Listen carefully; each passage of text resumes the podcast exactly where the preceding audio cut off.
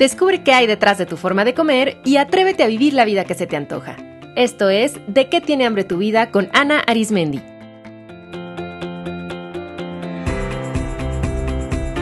Este es el episodio 239, Fatiga por exposición a pantallas.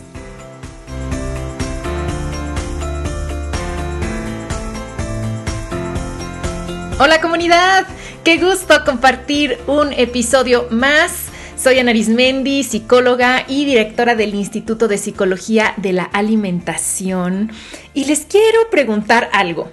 ¿Quiénes de ustedes se sienten agotados de estar todo el día frente a pantallas? Y una pregunta más. ¿Han notado si esta exposición a pantallas influye en su alimentación?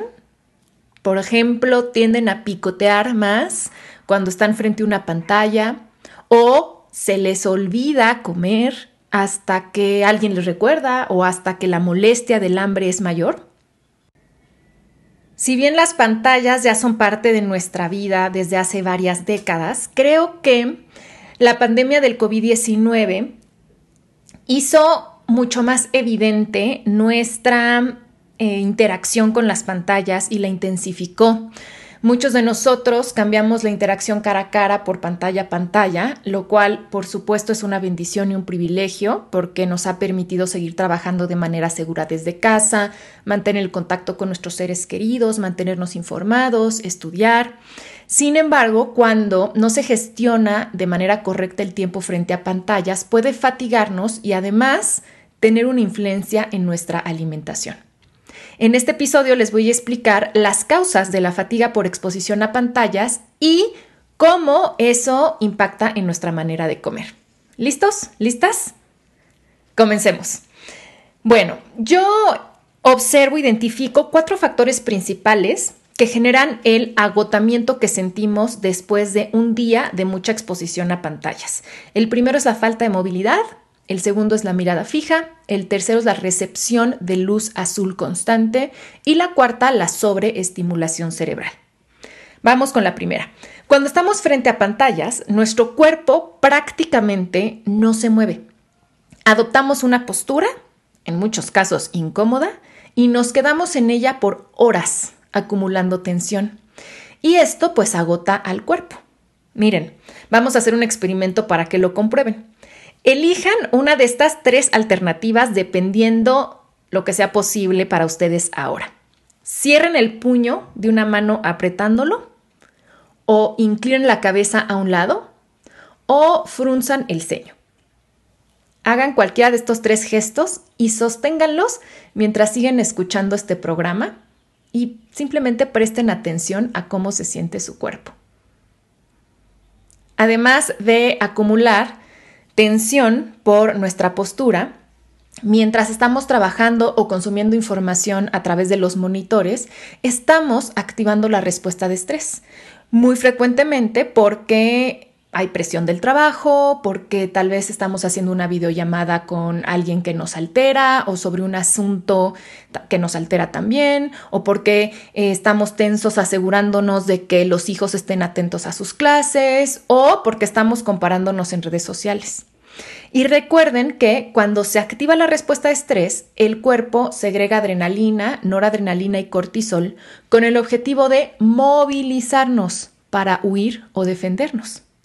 Pero cuando nos quedamos quietos frente a las pantallas, esa tensión no liberada con el movimiento se va acumulando en los músculos y en las articulaciones. Por eso no es de sorprenderse que al final del día tengamos dolor de cabeza, dolor en la mandíbula, en las manos, en los brazos, en el cuello, en la espalda, en la cintura, en las nalgas porque no nada más es la tensión de la postura, sino además la tensión acumulada por el estrés del día. ¿Siguen con su puño cerrado? ¿A que no? Seguramente liberaron ese gesto en algún momento mientras hablaba porque es súper incómodo, ¿sí o no? Bueno, pues imaginen que así está su cuerpo el tiempo que pasan frente a las pantallas. Pero como en esos momentos nuestra atención está puesta en lo que estamos haciendo, nos desconectamos del cuerpo y no nos damos cuenta de los minutos y horas que lleva con la espalda o con el cuello chuecos o el tiempo que llevamos apretando los dientes o con nuestra mano en una posición incómoda. Espero que estén sintiendo gratitud y asombro por la gran capacidad de su cuerpo de poder sostener su concentración aún con un dolor físico, aún en una postura que le incomoda, aún con sed, aún con hambre. ¿A poco no es maravilloso nuestro cuerpo? En mi caso, desde que empezó la cuarentena, pues moví a todos mis pacientes a la versión online y entonces ahora puedo pasar ocho horas al día sentada frente al monitor dando consulta, más otro tanto de tiempo dando clases online, revisando redes sociales, haciendo lives, tomando alguna clase. Y eso no es nada más los días laborables. Los fines de semana, con como no se podía salir, pues se volvieron momentos de videollamadas con la familia, con las amigas, de ver series, de ver películas. En fin, o sea, creo que ahora en vez de contar las horas frente a pantalla, habremos de contar las horas fuera de la pantalla. Y esto empezó a tener repercusiones claras en mi cuerpo. En mi caso se empezó a manifestar con dolores de cabeza y el bruxismo regresó.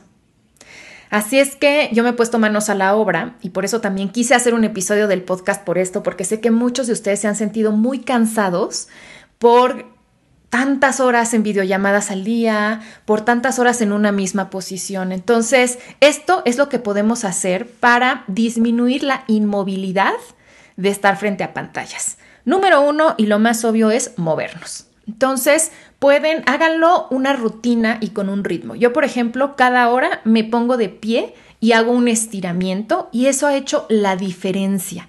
Y esto me lleva cinco minutos nada más. Entonces me estiro, descanso mis ojos y conecto con mi cuerpo verificando qué necesita.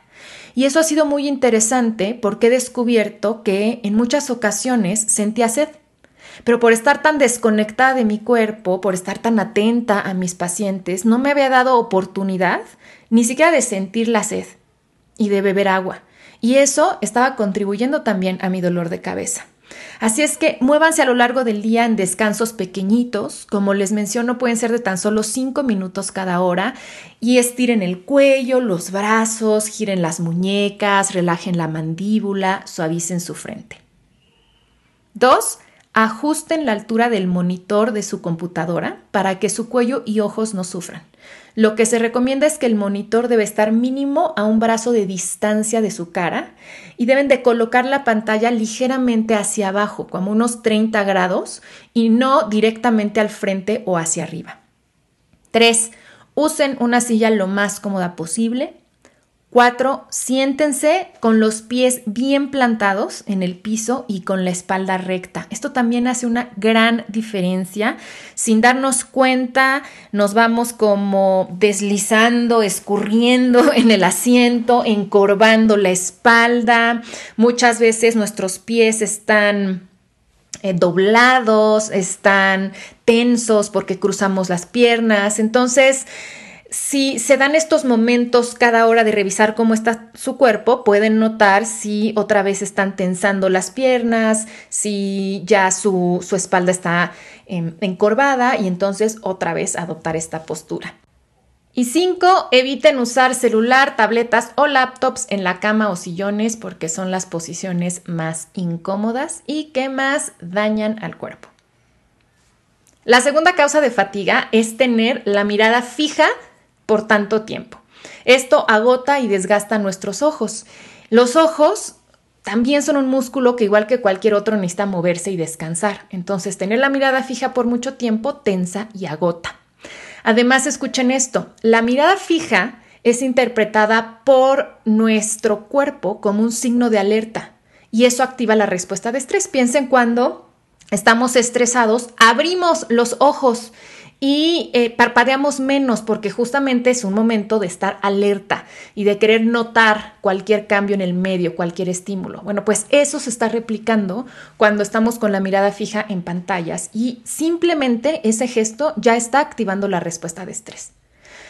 Luego, como tenemos la mirada fija, parpadeamos mucho menos y eso afecta la hidratación ocular y también el brillo de los aparatos irrita y desgasta los ojos. Las estrategias para reducir esto son parpadear y cerrar los ojos al menos cada hora, lubricarlos, hacer ejercicios para fortalecer los músculos de los ojos. Entonces, uno que se recomienda es que, por ejemplo, cada hora miren a otro lugar donde no haya pantallas y eh, por 10 segundos miren un punto a lo lejos y después por otros 10 segundos miren un punto cercano. Es como enfocar cerca y luego enfocar lejos. Y hagan esto un par de veces. Los que son de mi generación se acordarán del cerca, lejos, de Plaza Sésamo. Bueno, pues así con sus ojos, aplíquenlo. Hagan unos 10 segundos cerca, 10 segundos lejos, 10 segundos cerca, 10 segundos lejos. Y eso va a ir fortaleciendo ese músculo que se desgasta y se tensa. También importante utilizar lentes con protección de luz azul, ajustar el brillo y el contraste, o sea, la pantalla no debe brillar más que el entorno porque eso forza los ojos.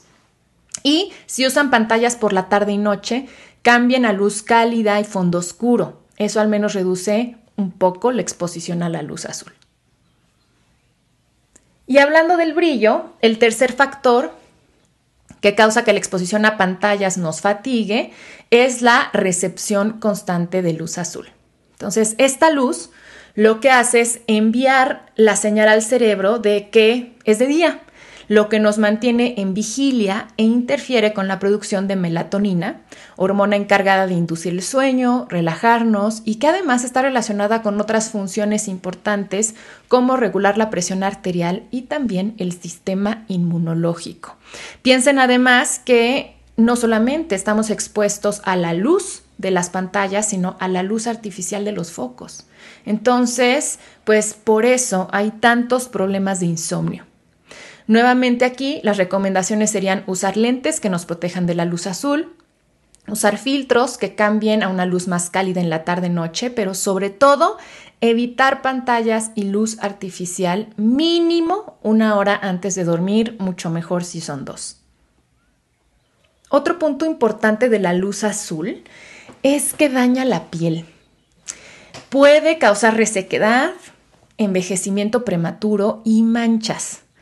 Para ello es importante disminuir el brillo, mantener la, distancia de al menos un brazo del monitor y ojo porque con los celulares o las tabletas tendemos a acercarlos demasiado a la cara.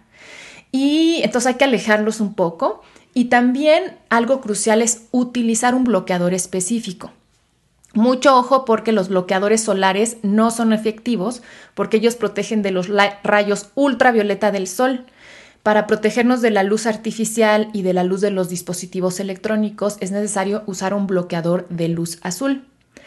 Yo les quiero recomendar uno que yo uso y que me ha gustado mucho, que se llama Three Blocks de la marca Nuda Est.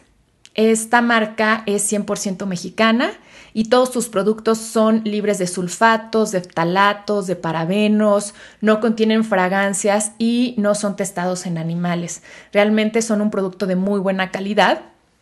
Y Three Blocks es un suero que protege de la luz azul, infrarroja y de contaminantes ambientales. Así es que para los que vivimos en ciudades y pasamos mucho tiempo frente a pantallas es ideal. Mi amiga América Fernández es la emprendedora detrás de Nuda Est. Pueden conocerla en el episodio 149, donde hablamos de belleza corporal, y nos tiene un regalo, un descuento especial para la comunidad de este podcast. Entren a nudaest.com y con el código de que tiene hambre obtendrán 200 pesos de descuento en su primera compra. El link directo está en las notas de este episodio. Muchas gracias, querida América. Y bueno, la cuarta y última causa de la fatiga por exposición a pantallas es que éstas mantienen al cerebro muy estimulado. En nuestras pantallas, aunque no nos demos cuenta, hay movimiento, hay colores, hay luces, hay contrastes, hay sonidos, hay fuentes de recompensa como los likes, los juegos y todo eso mantiene activo al cerebro. Entonces no solo estamos usando energía al trabajar, Además, por las constantes notificaciones de mensajes y correos, nuestro cerebro está chambeando todo el tiempo. Y además piensen que no nos damos descanso. O sea, no solamente es que estoy frente a pantallas cuando estoy estudiando, cuando estoy trabajando, no, es que comemos viendo pantallas y hasta el baño vamos con el teléfono. Al despertar, lo primero que mucha gente hace es estirar la mano, tomar su teléfono y ver redes sociales o mensajes. Incluso cuando creemos que estamos descansando, viendo una película, leyendo en el Kindle, jugando o hablando por videollamada, pues estamos percibiendo gran cantidad de estímulos que mantienen alerta y trabajando al cerebro. La mejor estrategia aquí es darnos espacios libres de cualquier pantalla. Y para eso hay que establecer reglas. Por ejemplo, no se permiten pantallas al momento de comer, esa me parece muy importante, o hacer de la recámara un espacio libre de pantallas. También se pueden poner espacios fijos al día donde no interactúen con ninguna pantalla. Por ejemplo, decir, bueno, de que me despierto, eh, no voy a utilizar ninguna pantalla hasta que me siente a trabajar o a estudiar. Así que como ven, es perfectamente entendible porque ahora que estamos tanto frente a pantallas nos sentimos muy agotados y creo que hay muchas estrategias que son bastante alcanzables y realizables que podemos empezar a poner en práctica ahora para disminuir esta fatiga. Y bueno, algo que quiero también explicarles es cómo influye esto en nuestra alimentación. Yo lo veo en tres sentidos. Uno, dado que la exposición a pantallas nos agota e interfiere con el sueño, el cuerpo necesita más energía para seguir trabajando aún sin el descanso apropiado. Así es que puede que genuinamente sintamos más hambre porque el cuerpo requiere pues, más gasolina para trabajar en las marchas forzadas a las que lo estamos sometiendo. Entonces, si mi cuerpo está muy cansado y de todas formas yo le estoy pidiendo que siga produciendo, que siga atendiendo, que se siga concentrando, que sea creativo, pues el cuerpo va a decir, sí, pero pues dame con qué. Y recuerden que pues nuestro cerebro es el primer consumidor de nutrientes en general, ¿no? De glucosa, pero también de aminoácidos, de grasas, de agua. Entonces, mientras más estoy trabajando, mientras mi cerebro está más estimulado, mientras tengo que estar más alerta, más en vigilia, es natural que necesite más gasolina y por lo tanto que haya un aumento del apetito. 2. Más tiempo frente a pantallas representa más estrés. Y si la única forma de manejar el estrés que conocen es comiendo o dejando de comer, pues adivinen qué va a pasar. Por eso les decía al inicio de este programa, se han notado que frente a las pantallas de pronto les da por picotear o de pronto sienten que constantemente necesitan algo en la boca o estar bebiendo algo, pues puede ser por esto. Además, específicamente puede ser que estar frente a pantallas les active el antojo de carbohidratos. Y eso se los expliqué en el ejercicio 232 titulado Estrés y carbohidratos. Y tres, si comen frente a pantallas, eso les desconecta de su cuerpo, haciendo más difícil registrar las sensaciones de hambre, saciedad y placer, lo que puede llevar a comer más o comer menos de lo que se necesita, a comer muy rápido y a no saborear y disfrutar. Y recuerden que para que nuestra el acto de comer quede completo y quedemos totalmente saciados, no es suficiente comer la cantidad que requiere nuestro cuerpo, sino disfrutarla, experimentar placer. En muchas ocasiones, cuando no estamos poniendo atención al acto de comer, aunque eh, hayamos comido una cantidad suficiente, nos quedamos con la sensación de hambre, de me faltó algo. Y ese algo es placer, ese algo fue saborear, ese algo fue descansar. También recuerden que eh, comer eh, relajados es muy importante para no comer tan rápido y para que el sistema digestivo pueda realizar los procesos de digestión, de absorción de manera adecuada. ¿Cómo ven? ¿Se identifican? ¿Pueden ahora notar cómo su exposición a pantallas impacta en su alimentación? Bueno, pues Tienen muchas estrategias a poner en práctica y la mayoría son bastante sencillas. Elijan un par y comiencen hoy mismo.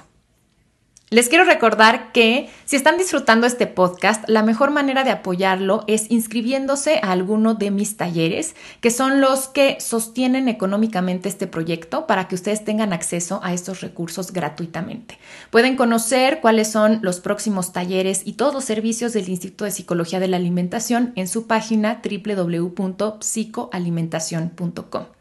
También les agradezco que compartan este podcast con otras personas, que dejen un like y comentario en sus episodios favoritos, que se suscriban a la, a la, plataforma a través de la cual lo están escuchando y que escriban una reseña y dejen una calificación en iTunes. Todo eso hace más visible el programa para que otras personas lo encuentren y se beneficien de su contenido. Un abrazo, querida comunidad, y vamos a darnos la oportunidad de desconectarnos un poco del mundo virtual para reconectar con el mundo real.